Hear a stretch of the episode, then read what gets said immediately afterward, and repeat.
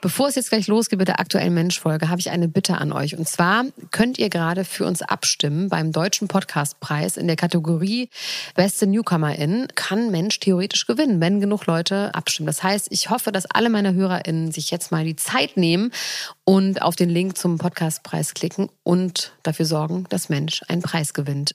Den Link dazu findet ihr in den Show Notes. So, würde mich wirklich sehr, sehr freuen. Und der Heiko bestimmt auch. Danke, ihr süßen Mäuse. Und jetzt geht's los mit der Folge. Mensch. Es sind die Tage, an denen die Geister der Vergangenheit zurückkommen. Geister, die sich seit fast 20 Jahren im Hintergrund gehalten haben. Doch jetzt sind sie wieder da. So präsent wie noch nie. Wir haben 2019. Die Ehe mit Charlotte wackelt, es fühlt sich an wie das Ende. Charlotte, die Hammerbraut aus dem Fernsehen. Versagensängste, vier Söhne. Bin ich doch wie mein Vater?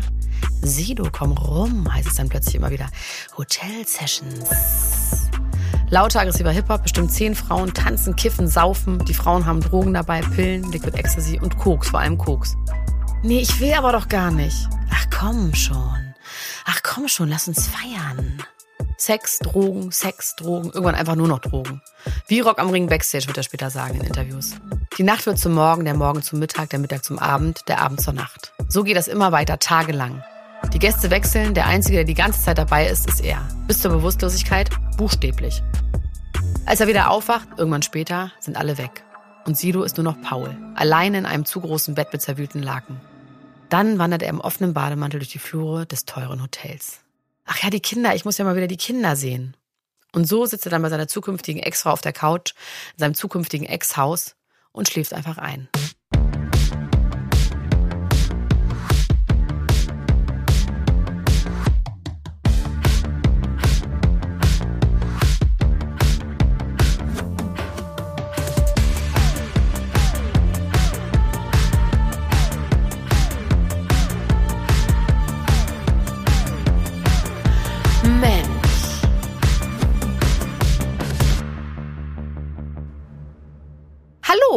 Mein Name ist Elena Gruschka und ich bin Deutschlands Nummer 1 Gossip-Podcasterin und dein Name ist Heiko Bär und du bist Deutschlands Nummer 1 Gossip-Journalist. Das stimmt, ja. Wie geht's dir? Was hast du angestellt? Du guckst so.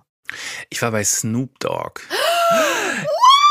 Ja, nicht Was? Berlin, sondern einziges Deutschlandkonzert war in Köln oh. und ich war in der Lanxess Arena. Du wartest darauf, mir das zu erzählen, on air, um eine natürliche Reaktion darauf zu haben. Ja, und ist doch voll, voll gelungen, oder? S in Double OP, D U Double Jizzy. Ganz exakt genau so war das. Es war ein richtiges, ich würde fast schon sagen, Familienkonzert. Aber viele alte Männer in Bandshirts auch. Viele alte Männer in Bandshirts, viele auch, die sich so explizit so Hip-Hop-artig so zurechtgerichtet haben. Mit so breiten Schirmen auf der Kappe, so ja, geraden und so äh, genau. Kappe über die Ohren und Baggy Pants. Genau. Und die dann auch mit so jungen Kindern, die so leicht embarrassed irgendwie so dabei sind, irgendwie so, aber nochmal zeigen wollen, guck mal hier, das ist meine Jugend hier. Also genau so wie ich eigentlich. Und wen hattest du dabei? Äh, meine Frau und Kinder. Also ähm, das war wirklich ein Familiending und das war besonders für die Kinder, glaube ich, schon sehr beeindruckend. Viel Lightshow. Der Typ steht ja einfach auch alleine in der Mitte einer riesigen Bühne und dann ist da ja eigentlich auch nichts. Ne? Keine Tänzer, keine Backup-MCs. Ja, es gab schon so ein bisschen Tänzerinnen, die wurden dann so hin und wieder mal so reingeschoben, aber ansonsten wirklich nur er, Spotlight. Und also ich sag mal so, der kann das schon tragen, dann auch so einen Abend über. Das ist schon, der rappt, glaube ich, auch live. Also nicht so Halbplayback. Drop it oder like it's hard. Kam auch, ja. I got the rolling on my arm and I pour chandons and I, I roll the best weed. Because wow. I got it going on. Wow. Ja, ich, also. Ich, du bist, ich, ich, ich bin beeindruckt, du steckst richtig tief drin. Ich liebe den so stark. Ich glaube, es ist das erste Mal, dass ich irgendwas gemacht habe oder irgendwo war, wo du jetzt und dieses Gefühl genieße ich gerade so sehr, wo du so ein bisschen neidisch bist. Ich bin neidisch, aber auch beruhigt, dass er nur in Köln war. Wenn er jetzt in Berlin gewesen wäre, gestern Abend, und du hättest mir das nicht gesagt, das hätte ich, das wäre das, wenn du für Freunde wären, Heiko, dann würdest du das nämlich nicht machen. Nein, das hätte ich erwähnt. Aber ich wusste, dass du jetzt nicht extra in die Langsess Arena nach Köln kommen würdest dafür. Sonst. Geil. Außerdem habe ich ehrlich gesagt auch für diesen Moment gelebt. Ja, also, ich, ich habe es gemerkt. Das war eine richtige Befriedigung. Für diesen einen Moment. Also Chapeau, sag ich an dieser Stelle. Und was hast du so gemacht? Das geht dich nur wirklich gar nichts an. Wir sind nämlich hier bei unserem Erfolgspodcast Mensch. Mhm. Ne? Und in dem, ich, ich sag noch mal ganz kurz, was wir hier so machen für die Neuankömmlinge unter euch. Wir wühlen uns hier wöchentlich rein in die Leben der Stars und wir fassen alles für euch zusammen, damit ihr einfach so wisst, was abgeht in der Promi-Welt. Und ich sehe uns nämlich auch so als Service-Podcast. Ja. Und die nächsten zwei Folgen sprechen wir über Mensch Sido. Ist das so ein Bro-Thema für dich, Heiko? Bro-Thema, nee, das kann man jetzt nicht sagen. Aber ich finde äh, find den eigentlich ganz lustig und unterhaltsam und der hat ja schon einige düstere Seiten auch und so. Und das habe ich ja auch alles, du weißt ja, ich bin ja nicht so tief drin wie du, ne? Aber das habe ich jetzt einfach im Laufe der Recherche gelernt, wie viele Facetten der Typ auch hat. Nicht alle unproblematisch. Okay, dann fangen wir einfach mal an, oder? Was ihr gerade gehört habt am Anfang, so in etwa ist es also gelaufen bei Sido. Das ist noch gar nicht so lange her. Da wird mir übrigens ganz anders. Ne? Ich spüre förmlich den kalten Atem der Dämonen im Nacken. Grauenhaft. Und dass das so war, können wir wissen, weil Sido mir das selbst erzählt hat. Naja, jetzt nicht direkt mir selbst, ne? Aber fast. Er hat eine Zeit lang Interviews gegeben, in denen er uns allen seine Sünden gebeichtet hat. So hat sich das zumindest angefühlt beim Lesen. Ja. Und dieses beichtwürdige Stadium in seinem Leben erreicht er mit Ende 30, Anfang 40. Nutten, Koks, Scheidung, Neuanfang. Darüber werden wir natürlich ausführlich reden. Aber weißt du was, Heiko? Ich möchte jetzt erstmal meine Freundin Jasna anrufen. Ne? Okay, ja. Die Jasna Fritzi Bauer, Tatortkommissarin Bremen, ganz toller Mensch.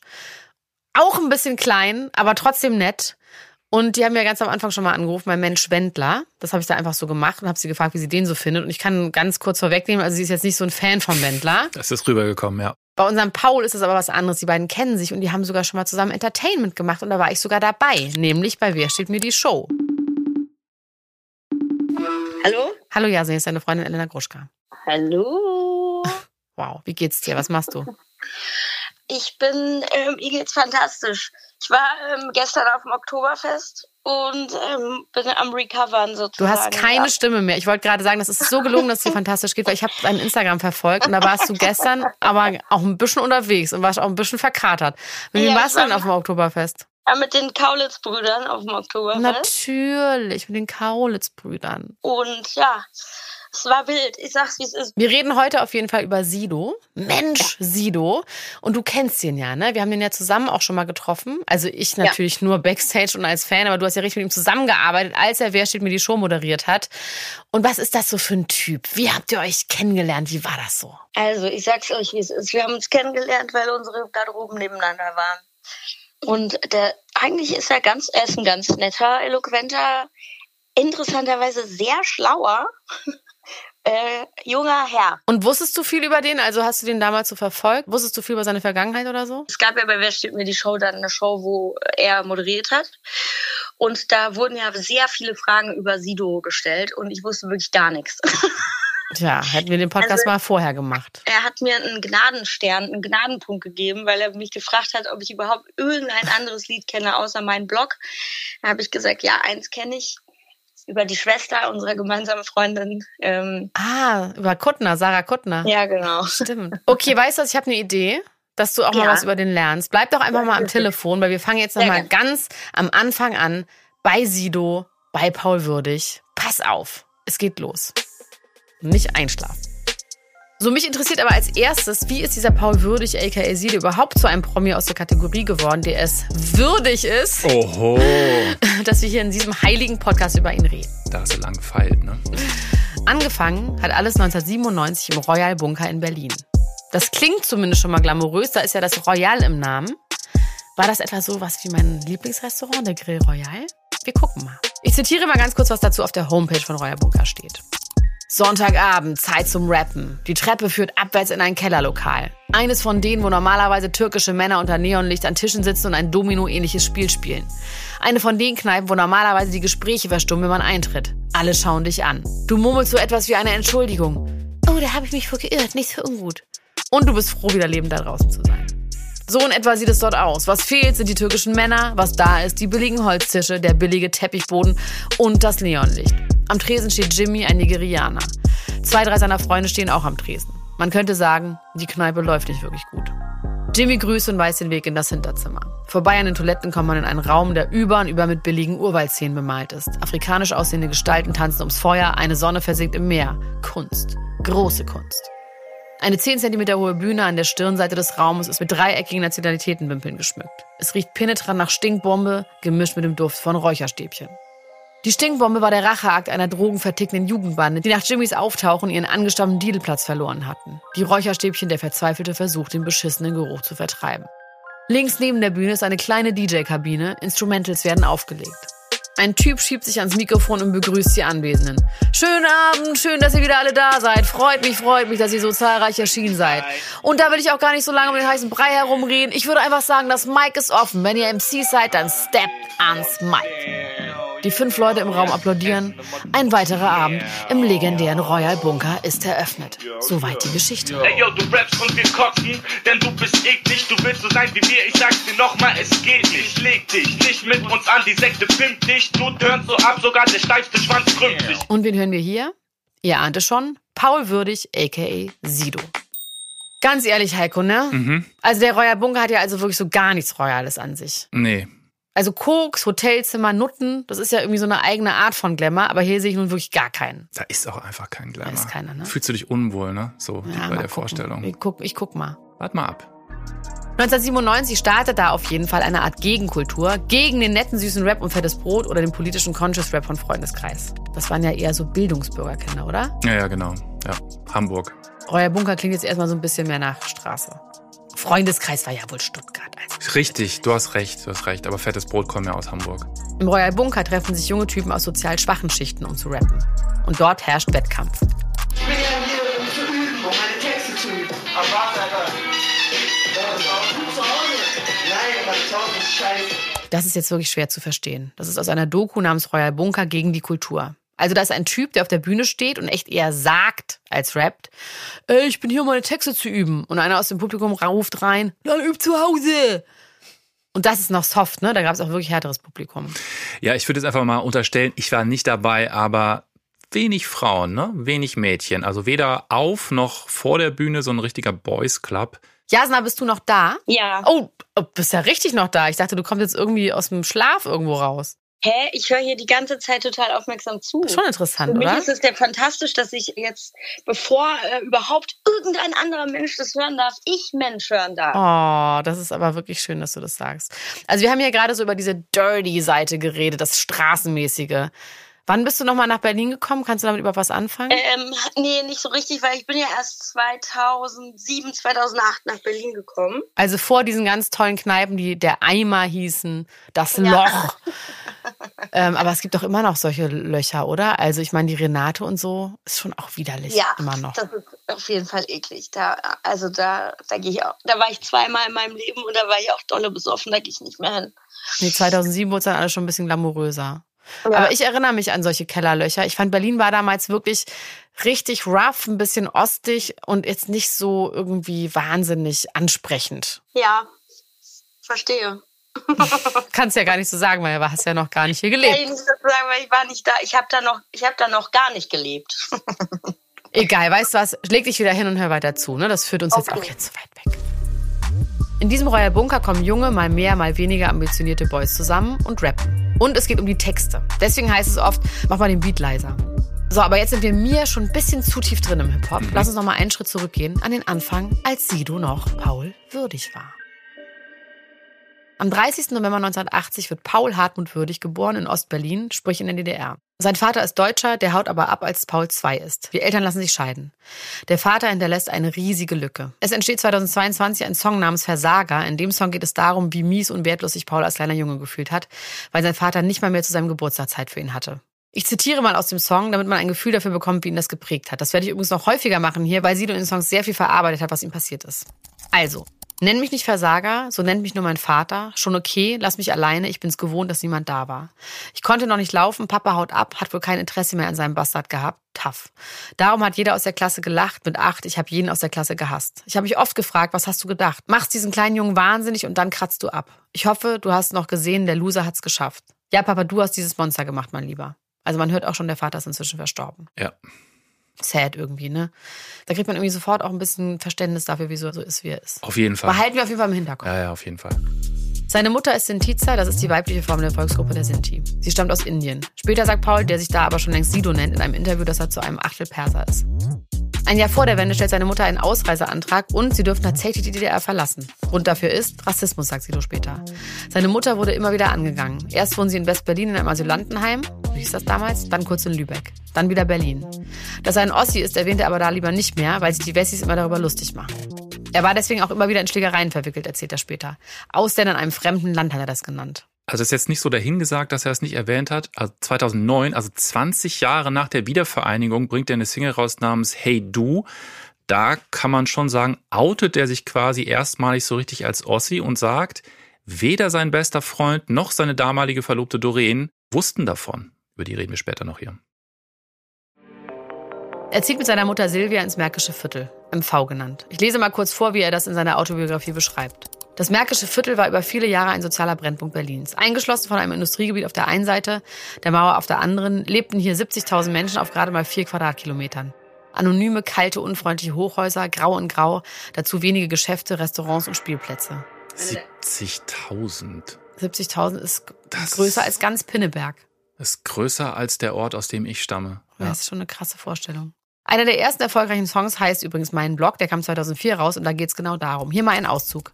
Du in deinem Einfamilienhaus lass mich aus, weil du denkst, du hast alles, was du brauchst. Doch im MV scheint mir die Sonne aus dem Arsch. In meinem Blog weiß es jeder, wir sind Stars. Hier bekomme ich alles, ich muss hier nicht mal weg. Hier habe ich Drogen, Freunde und Sex. Die Bullen können kommen, doch jeder weiß Bescheid. Aber keiner hat was gesehen, also können sie wieder gehen. Okay, ich muss gestehen, hier ist es dreckig wie eine Nutte, doch ich weiß, das wird schon wieder mit ein bisschen Spucke.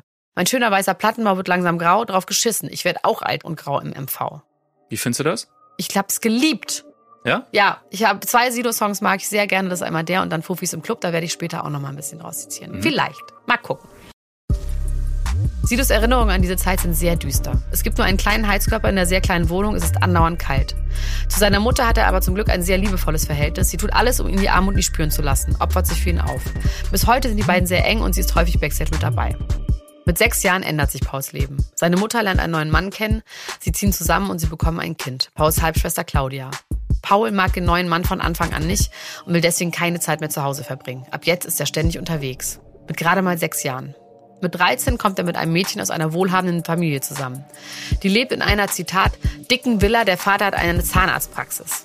Die Schwester seiner Freundin war mit einem Jungen namens Cengiz zusammen, aus dem MV wie Paul. Cengiz ist eine Initialzündung. Er zeigt Paul als erster, wie man rappt im Jahr 1993 in Berlin.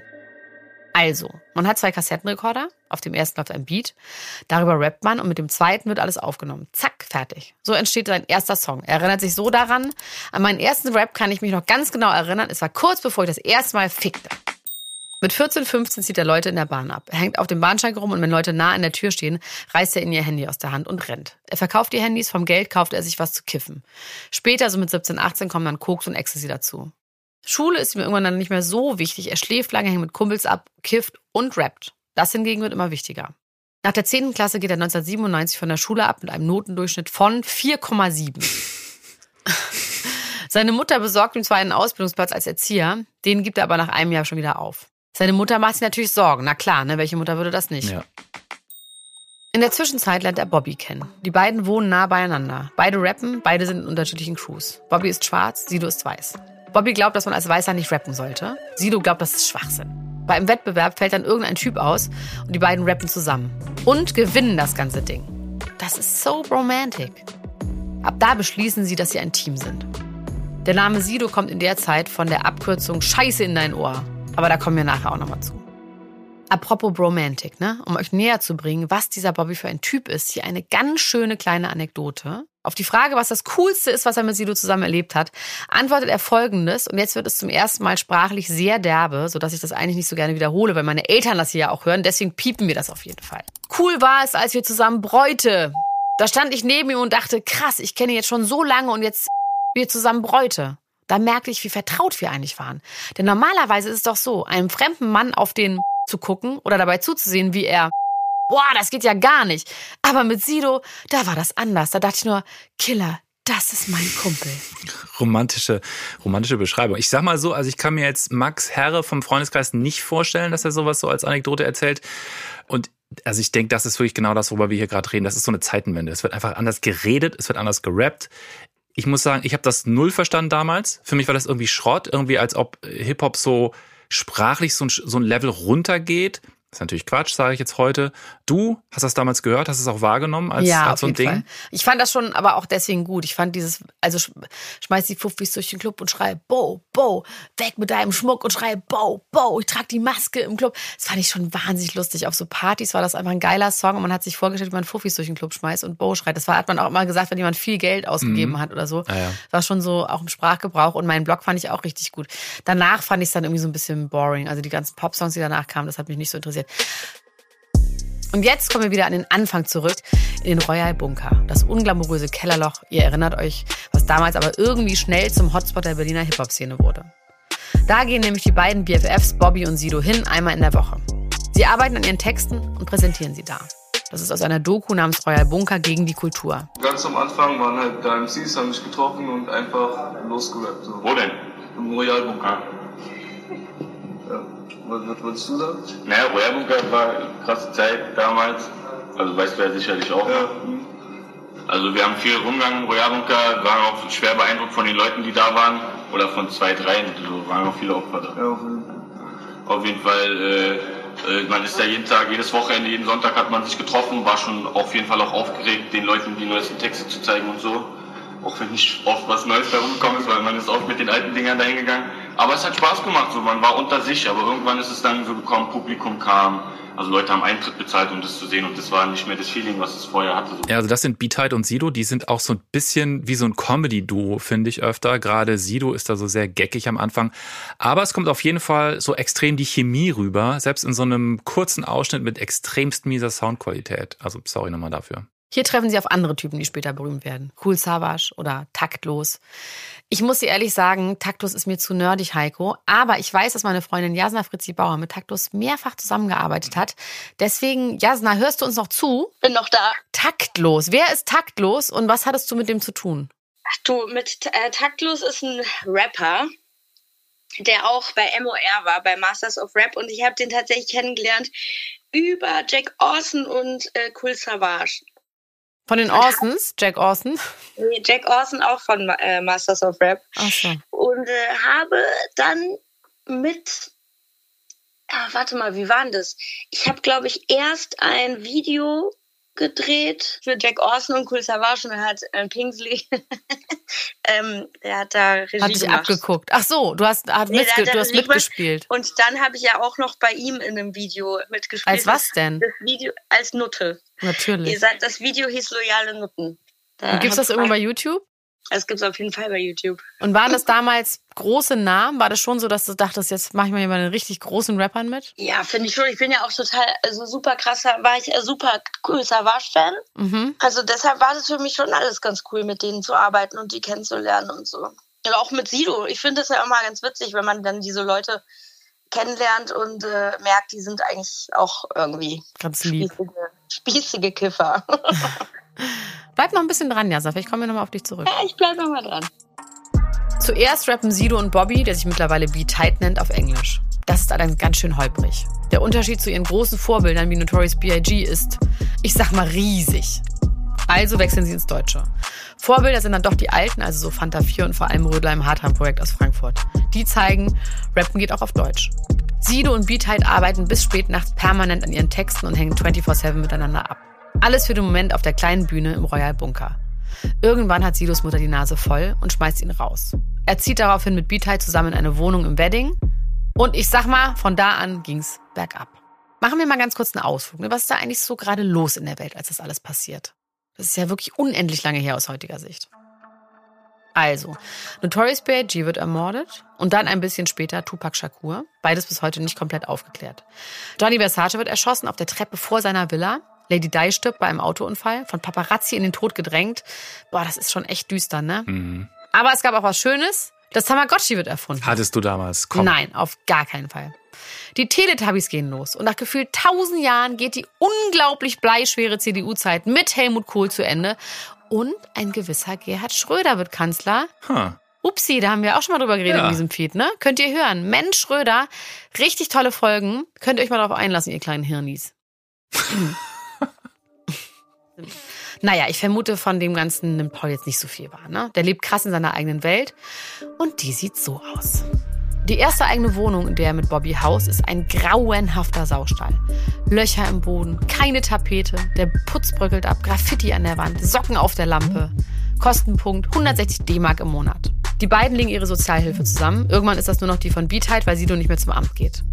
Man kann sich das alles sehr gut vorstellen. Das ist bestimmt ein ganz toller Ort, Heiko. Ja. Anders schön als der Krökelkeller von Schröders Freunden.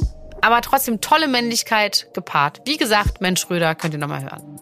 Die Wohnung wird zu einem Hangout für die anderen Rapper in der Gegend. Es wird voll, jeden Tag hängen Typen da ab, die Bon kreist, die Playstation läuft, es wird gerappt. Die Wohnung verkommt immer mehr. Die Jungs geben ihr ganzes Geld für Kiffen und Junkfood aus. Es stapeln sich Pizzakartons, Essen verschimmelt, es kommen Mäuse. Als Abschreckung töten sie ein paar und nageln sie an die Wände, damit die anderen sich fernhalten. Das ist wirklich super unsympathisch. Stimmt das wohl so? Nee. Stimmt das wohl Also wirklich fang mal als so? bekiffter Typ eine Maus. Ja, das ist ja der erste Schritt. Und dann die an die Wand Ja, zu. das stimmt. Das ist Urban Legend. Das hilft aber alles nichts. Sidos Mutter kommt einmal im Monat zum Saubermachen. Das hilft aber auch nichts. Irgendwann läuft nebenbei ein Video von Ghostface Killer im Fernsehen. Er trägt eine Maske. Hm, denkt Sido, vielleicht wäre das das für mich. RZA, Jizza, Method Man, Inspector Deck, U-God, Rag One, Master Killer, Capadonna und Ghostface Killer. Ich darf endlich mal hier was zum Wu-Tang Clan sagen. Die ganze Zeit darauf hingearbeitet eigentlich. Das ist, behaupte ich jetzt einfach mal, die einflussreichste Hip-Hop-Truppe aller Zeiten. Also einflussreichste, nicht erfolgreichste, das ist klar. Ich hatte neulich mal so ein Wu-Tang Clan Shirt an und ein Bekannter hat mich dann gefragt, was hatten die nochmal für Hits? Äh, konnte ich nicht wirklich. Kennst du einen Hit von Wu- Wu-Tang Clan ain't nothing to fuck with. Wu-Tang Clan. Ja. Okay, das Spätphase. Schon, das war sehr erfolgreich. Aber sind das wirklich Hits? Also Gravel Pit war lief Ja. down, up and down als Heavy Rotation auf MTV. Das ist schon die Zeit, wo es mich schon gar nicht mehr interessiert hat. Ja, naja, war's gut. Halt, äh, da war es natürlich dann kommerziell. Da ist der Heiko raus. Da bin ich immer raus, genau, ja. Nee, ich weiß das schon, aber das ist halt, wie gesagt, nicht, nicht das, was mich so interessiert, die Zeit. Da waren die ja auch nicht mehr alle zusammen. Ja, Also, ja, Einer ist tot, ne? äh, ja, Oh Dirty Bastard ist tot, das stimmt. Oh, ODB. Habe ich den eigentlich da oben erwähnt? Den habe ich gar nicht erwähnt. Nee. Ist ja noch schlimmer. Ja, das ist schlimm. Das ist wirklich schlimm. Guck mal, Weil ich er hab den, tot ist. hab den vergessen. So schnell geht das bei mir. Naja. Okay, ich äh, nochmal vielleicht die Kurve kriegen. Also Ghostface Killer, den sieht also jetzt Sido da im Fernsehen und das ist, wer den jetzt nicht kennt, das ist schon echt so ein sehr emotionaler Rapper. Also es gibt Songs, wo der fast heult und dabei rappt. Das ist schon sehr speziell und der ist am Anfang eben mit einer Maske aufgetreten. Angeblich, weil er gleichzeitig von der Polizei wegen Raubes gesucht wurde oder aber als künstlerischer Move, das hat er dann später mal erzählt, man weiß es nicht so ganz genau. Ach so, apropos und Masken, äh, über Crow reden wir jetzt aber nicht mehr, ne? Da sind wir uns ja einig. Ja. Aber es gibt da wirklich keinen Promi, zu dem ich keine persönliche Geschichte habe. Und ich war mal bei Ghostface Killer auf einem sehr, sehr kleinen Clubkonzert in Reykjavik, Island. Ich bin ja halbe Isländerin. Ja. Mit meinen Cousinen war Fashion Week in Island. Und aus irgendwelchen Gründen waren Teile des Wu-Tang Clans, angeführt von Ghostface Killer, da und haben ein Konzert gegeben. Es war 2013 oder so. Nee. Vielleicht sogar wegen Fashion Week, kann das sein? Weil die sind Nee, ja auch es war wegen Fashion Week, also 100 Prozent. Es war eine Vogue-Party und es war quasi wegen der Fashion Week waren die da. weil die sind ja schon auch sehr modeinteressiert. Ich kann es mir vorstellen. Die wurden eingeladen von der Vogue und ich weiß noch, weil ich hatte keine Einladung für dieses Konzert und haben meine Cousinen gesagt, look bored and arrogant. Mhm. Und dann habe ich so geguckt, mein, mein Modelface aufgelegt und dann haben sie gesagt, ich wäre die Chefredakteurin der deutschen Vogue an der Tür Mhm. und ich habe einfach nur so in die Gegend gestarrt und die haben auf Isländisch mit der Türsteherin geredet und dann haben sie mich tatsächlich reingelassen und wir waren dann auch noch Backstage und ich weiß noch, dass ich mit einem von diesen Wu-Tang-Leuten so ja. ganz so, und er wirklich so, und was machst du so? Also wirklich so ein ganz lustiges Gespräch, weil wir so Backstage so rumstanden und der so Smalltalk mit mir gehalten hat. Das war irgendwie sehr lustig und das Konzert war schon richtig geil. Halt so 300 Leute in so einem kleinen Kellerraum, richtig packed und Ghostface Killer. Ich habe bestimmt noch Videos, die schicke ich dir mal zu. Geil. Wieso erfahre ich das denn zum Beispiel jetzt es erst? ist so viel in meinem Leben passiert, Heiko. Da würde ich ja, da, das, das, du, das, das wird nichts, dass du das alles erfährst. Aber okay, da kommt also diese berühmte Totenkopfmaske ins Spiel. Erstmal, zumindest als Idee. Und jetzt kommt noch so ein richtig pubertäres Ding, ne? Irgendwo in der Wohnung hängt aus unbekannten Gründen ein Plakat Achtung vor Sekten. Wahrscheinlich haben sie das so geckig irgendwie geklaut. Das war von der Bundesregierung, glaube ich. Und da sind so Kriterien aufgelistet, ab wann eine Gruppierung eine Sekte ist. Ha! Denken sich darauf eine vierbekiffte Rapper. Das ist doch mal eine gute Idee. Das ist doch wie wir. Lol. Also sind wir ab jetzt die Sekte. Tja, so schlicht entstehen legendäre Bandnamen. Neben Sido und Beatheit gibt es da noch Vokalmatador und Ryman Simon. Das ist alles ganz schön kultig. Vokalmatador. Und dann passiert etwas, das die ganze Bewegung theoretisch auch zum kompletten Erliegen hätte bringen können. Der Besitzer vom Royal Bunker vergisst ein paar Mal Miete zu zahlen, der Laden muss schließen. Der Treffpunkt ist von heute auf morgen einfach weg. Weil das Ganze aber irgendwie so gut lief, entscheiden die Macher im Hintergrund, dann gründen wir ab jetzt einfach ein Label mit dem gleichen Namen, weil den kennen die Leute ja schon. Ja, so viel Nerdzeug muss jetzt wirklich kurz sein. Also, das ist im Nachhinein echt eine gute Idee gewesen, weil auf diesem Label erscheinen dann echt die ersten Veröffentlichungen von KIZ, Cool Savage, Prince P, Echo Fresh, K1 ja, und eben die Sekte mit äh, Sido und B-Tide. Der Vertriebsweg des Labels zu der Zeit war aber nicht Platten oder CDs per Internet verkaufen, sondern wirklich Kassetten mit den Aufnahmen. Trotzdem spricht sich das irgendwie rum und im Jahr 2000 hat die Sekte dann ihren ersten größeren Auftritt beim Splash. Also das Splash Festival ist irgendwie für alle Rapper ein Sehnsuchtsort. Ne? Mhm, Apache ja. hatte da auch seinen ersten Auftritt als unangekündigter Gast bei Bowser. Da gibt's auch Videoaufnahmen von. Das ist wirklich Wahnsinn. Der tritt irgendwann in Mitte des Konzerts auf die Bühne. Er war noch gar nicht so groß zu der Zeit. Und vom ganzen Festivalgelände sind die Leute irgendwie hingerannt. Haftbefehl rappt auch darüber über Splash. Früher auf dem Zeltplatz, heute VIP-Band und im Hotel und so. Shirin David hatte da gerade ihren ersten Live-Auftritt dieses Jahr. Wusste ich auch nicht, dass sie noch nicht aufgetreten ist vorher. Mhm. Im Gegensatz zu damals ist das heute aber ein bisschen sexier. Ne? Kendrick Lamar ist letztes Jahr aufgetreten und es gibt auch viel mehr hottes weibliches Publikum, seitdem Deutschrap ja auch einfach in den Ja, Charts klar. dominiert. Ich stelle mir das damals eher so vor wie so ein Metal-Festival, so von der Stimmung. So ganz viele Männer. Sehr, ja, ja, klar. Wie die Wohnung von denen. Pubertär, männlich, genau. Die Wohnung ist eigentlich, also die Wohnung übertragen auf so eine große Bühne. Das war damals aber auch schon das größte Hip-Hop-Festival in Europa. Und die Sekte der Hauptdeck im kleinen Zelt. Hochgearbeitet innerhalb von zwei Jahren, nur durch hartnäckiges Dranbleiben. Sido sagt später, dieses Erlebnis, dass sie beim Splash auftreten, das wäre ein ewiger Höhepunkt seines Lebens. Und Geld fließt so langsam auch. Trotzdem heißt es weiterhin, am Kudamm rumstehen, Leuten den Walkman reichen, wo das Tape gerade läuft und verkaufen. Und lustigerweise erinnere ich mich ganz dunkel aus meiner Teenagerzeit an die Jungs, die auf dem Kudamm ihre Rap-Tapes verkauft haben. Vor Wertheim. Ist das nicht witzig? Ist das heute immer noch so? Da, gibt's da immer noch Leute, die. Ja, gibt's glaube ich immer noch in Berlin, aber es war damals wirklich so sehr präsent. Also es Ja. gab immer Jungs auf dem Kudamm, die ihre Tapes verkauft haben. Das wusste man auch in Berlin. Das wenn man wusste irgendwie, man, ja, wenn man sowas Fall. abgreifen Ja. will, geht man dahin. Ja. Da oder wahrscheinlich zum Alex oder so. Ich habe die gesehen. Mhm. Vor Wertheim. Und wie gesagt, andere alternative Vertriebswege gab's da einfach noch nicht. Weil vor dem Internet.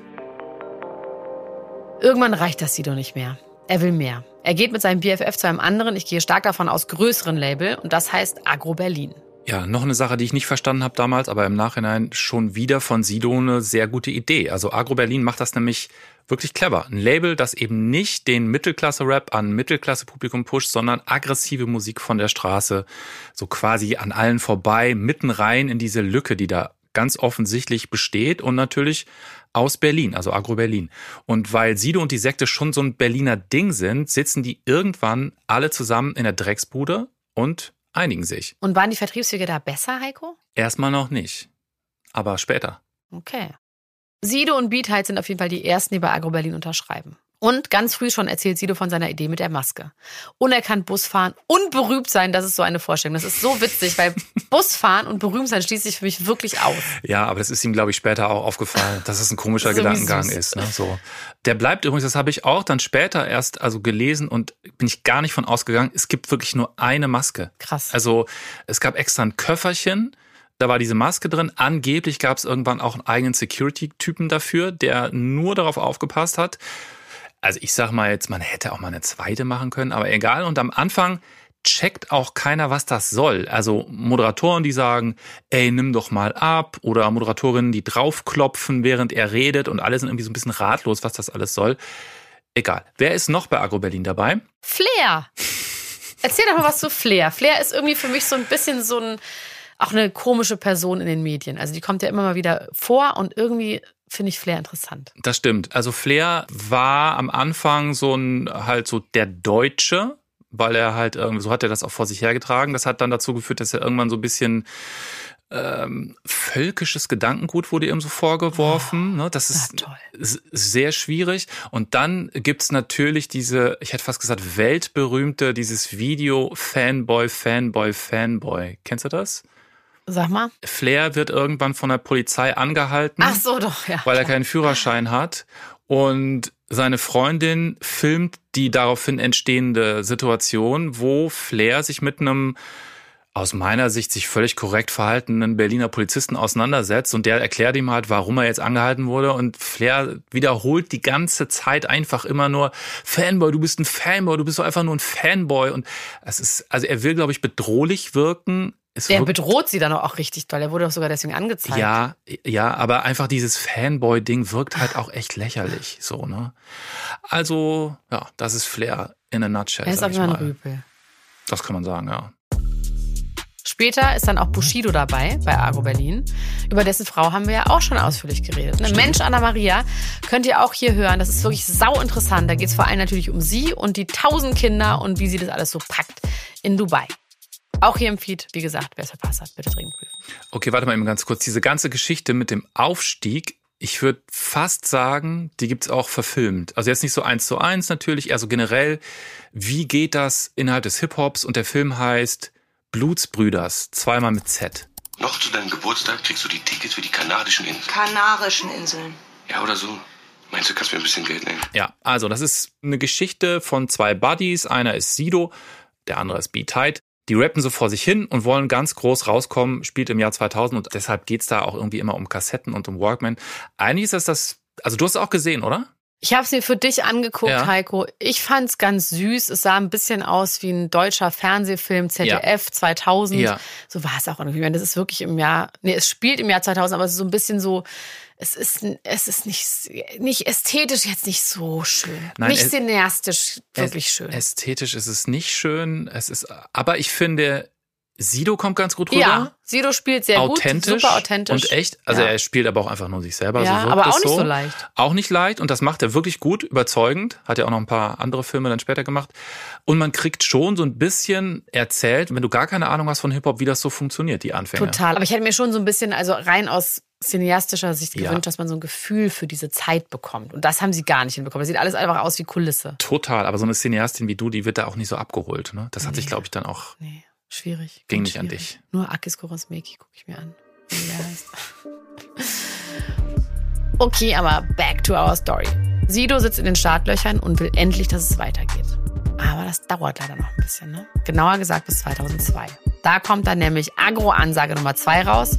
Da sind die Künstler von Agro Berlin drauf versammelt, so ein Sampler. Ja, es gibt da wirklich ein legendäres Video, gerade mal vier Minuten lang eigentlich. Schwarz-Weiß, das ist, man ahnt es, sehr typenlastig. Die Szenerie ist auch so sportsbarmäßig, türkisches Café. Es gibt viele schwarze Lederjacken, Zahnstocher, schwere Handshakes und Pitbulls mit Agro-Berlin-Jäckchen. Fand ich ein bisschen lustig.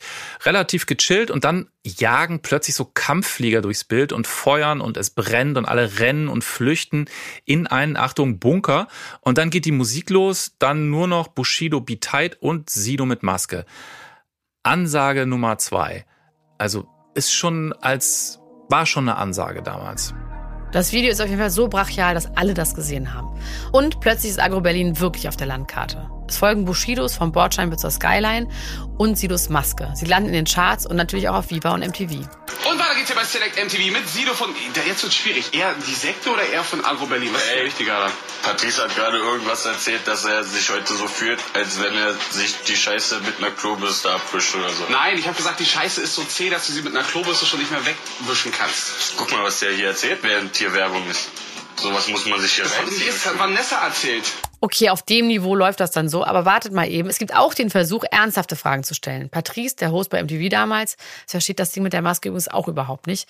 Der klopft da auch mal drauf und will, dass Sido sie abnimmt.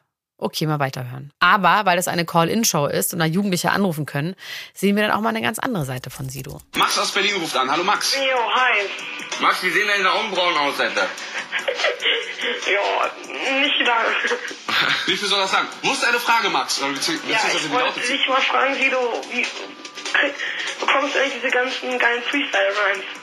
Freestyle Rhymes, Alter? Von was redest du denn, Alter, Max? Ich freestyle doch gar nicht. Na, ich meine so, wie du in deinem Lied immer deine ähm, Rhymes immer zusammenbekommst. Also so. die Texte allgemein. Wie kommst Ja. du auf die Ideen deiner Texte?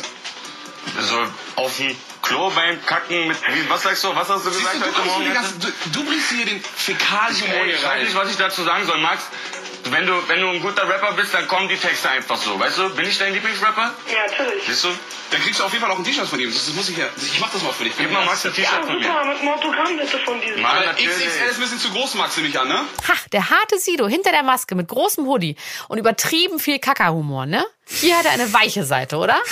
Ja, total. Äh, Ich finde, man hört das hier raus, dass er ein Herz für diesen 15-jährigen Max aus Berlin hat, der nicht so ganz genau weiß, was Freestyle ist, der ein bisschen aufgeregt ist, der aber halt richtig Fan ist von Sido. Da ist er irgendwie nicht mehr so der harte Typ, da ist er einfach wie so ein großer Bruder. Vielleicht schon so ein Ausblick auf seine Rolle, die er später einnimmt. Da sieht man auf jeden Fall schon viel von dem, was ihn heute ausmacht. Humor, ein bisschen was Softes, Bock auf Unterhaltung, Frontsau-Eigenschaften.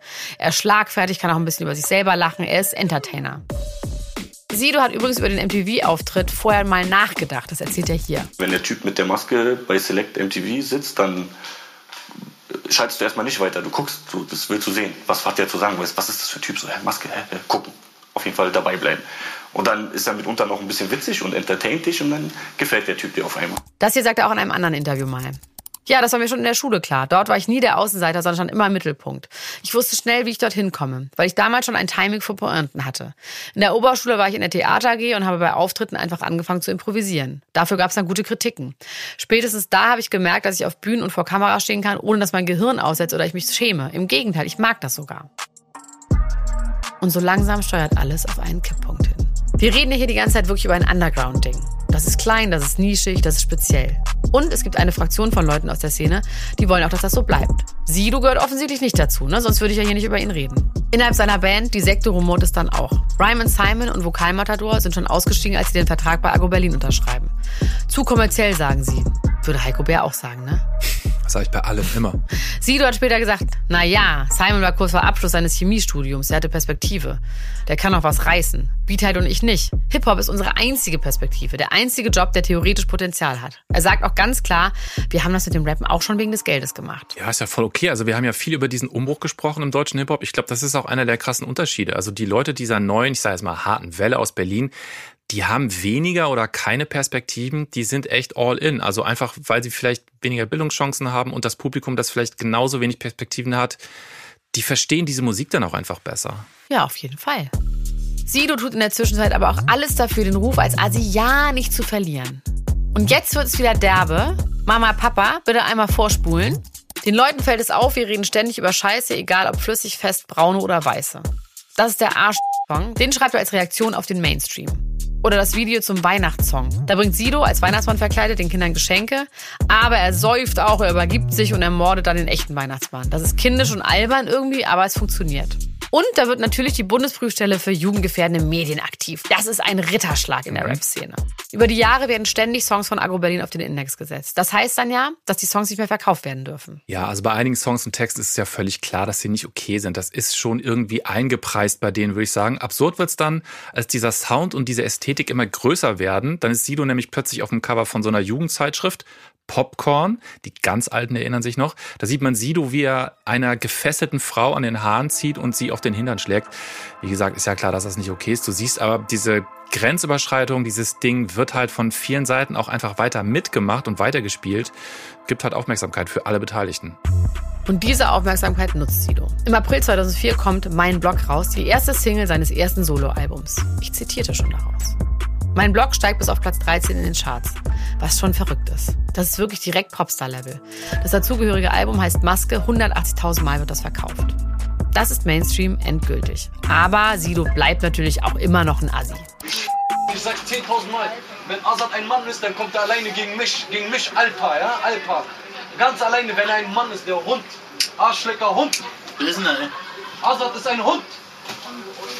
Oder komm gegen Alpa, ganz alleine, wie ein Mann, eins gegen eins, ich f ihn. Ich f ihn zehnmal, Alter. Keiner. Hund. Du Hund. Alle, die ihn kennen, sollen nicht sagen, Alpa will dich f du Hund. Okay. 10. Juli 2004, Hip-Hop Open in Stuttgart. Sido sitzt eigentlich nur mit Maske auf einem Bett rum und gibt irgendein Interview. Da knallt die Tür auf und man hört einen Typen aus seiner Crew genau das sagen, was ihr gerade gehört habt. Wen er da beschimpft? Azad, ein Frankfurter Rapper. Was war passiert? Es gibt Stress zwischen Sido und Azad. Hintergrund? Sidos Durchbruchssong Mein Blog. Azad hat einfach ein Stück mit dem gleichen Namen rausgebracht. Tenor ist Frankfurt ist härter, Frankfurt ist realer, aka Kindergarten Talk. Aber das gehört ja im Hip-Hop dazu. Am Ende der Szene schaltet sich Sido dann selber nochmal ein. Ey, ganz ehrlich, gib die Kamera mal auf mich. Dings, Azad, du wirst es bestimmt auch sehen. Es gibt so Sachen, die lassen wir nicht mit uns machen, ganz ehrlich. Du hattest jetzt äh, dein, du hattest einen kurzen Vorteil. Du selber hast mich einmal gehauen, wie ein Azad. Ich kämpfe gegen dich, eins gegen eins. Das ist mein Ernst. Azad, komm nicht mit deinen Riesen, Alter, sonst komme ich auch mit Riesen. Dann kämpfen die Riesen miteinander und wir beide kämpfen bis auf den Tod, Azad, und du wirst verlieren, ich dich. Ja, Mann! Alter. Ja, Mann. Das klingt irgendwie so ein bisschen so, als hätte Sido kurz noch überlegt ah, und dann entschieden, ach, was soll's, ich leg noch mal einen drauf. Genau, ja. Aber Moment mal, wer hat hier denn eigentlich wen gehauen und warum? Eine Woche vorher sagt Sido irgendwo auf einer Bühne in Berlin ziemlich unangenehmes und dämliches Zeug über Asads Mutter.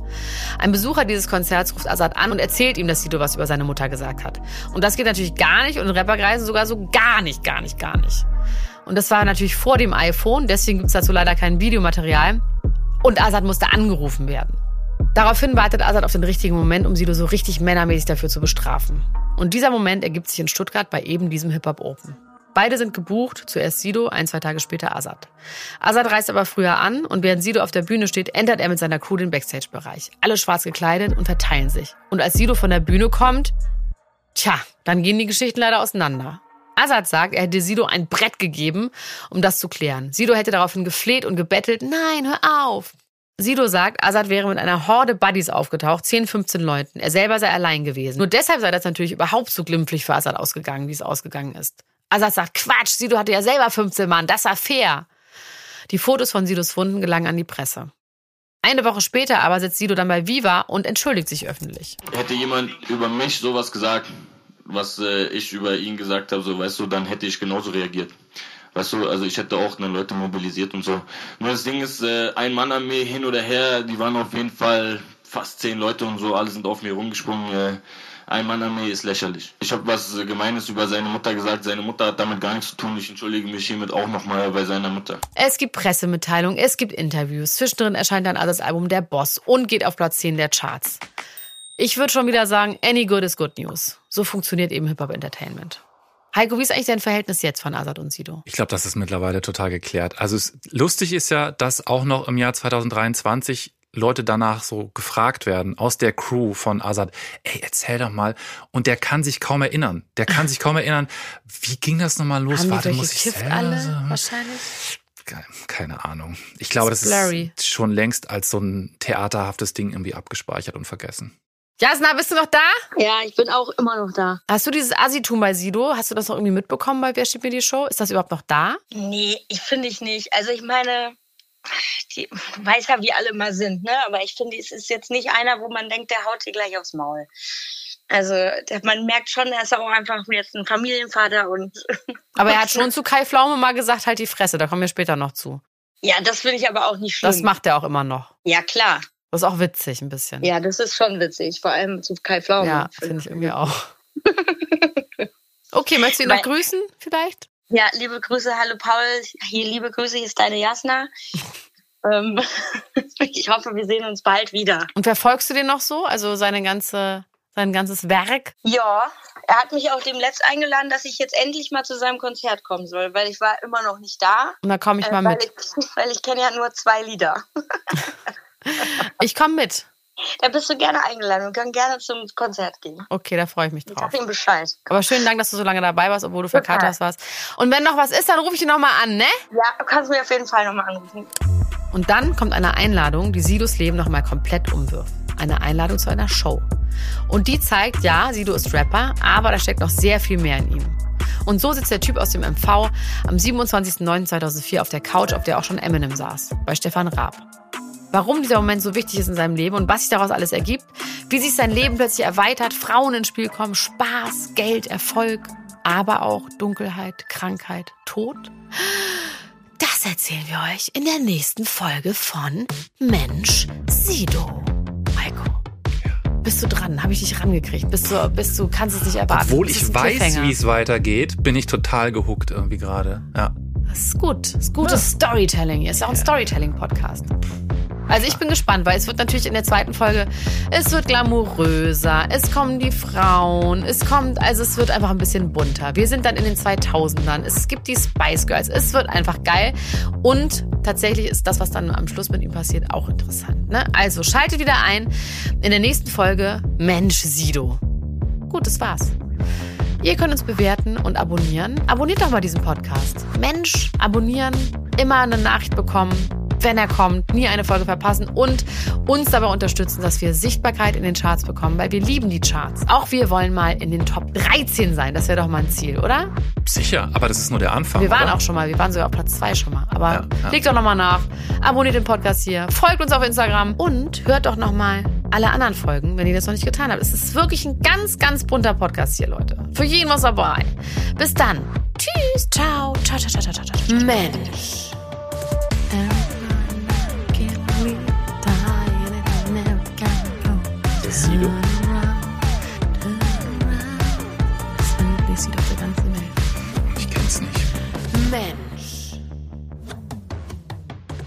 Mensch ist ein Podcast von 7-One Audio. Produziert von den WakeWord Studios. Moderation und Konzept Elena Gruschka und Heiko Beer. Executive Producer 7-One Audio Alexander Kraftschick. Producer 7-One Audio Marius Fraune. Executive Producer WakeWord Sven Rüdicke und Ruben Schulze-Fröhlich. Projektleitung WakeWord Miriam Aberkane. Redaktion Heiko Beer, Mira Dönges und Patrick Bellmann. Produktion Felix Stäblein. Musik Elena Gruschka und Nikolai Potthoff.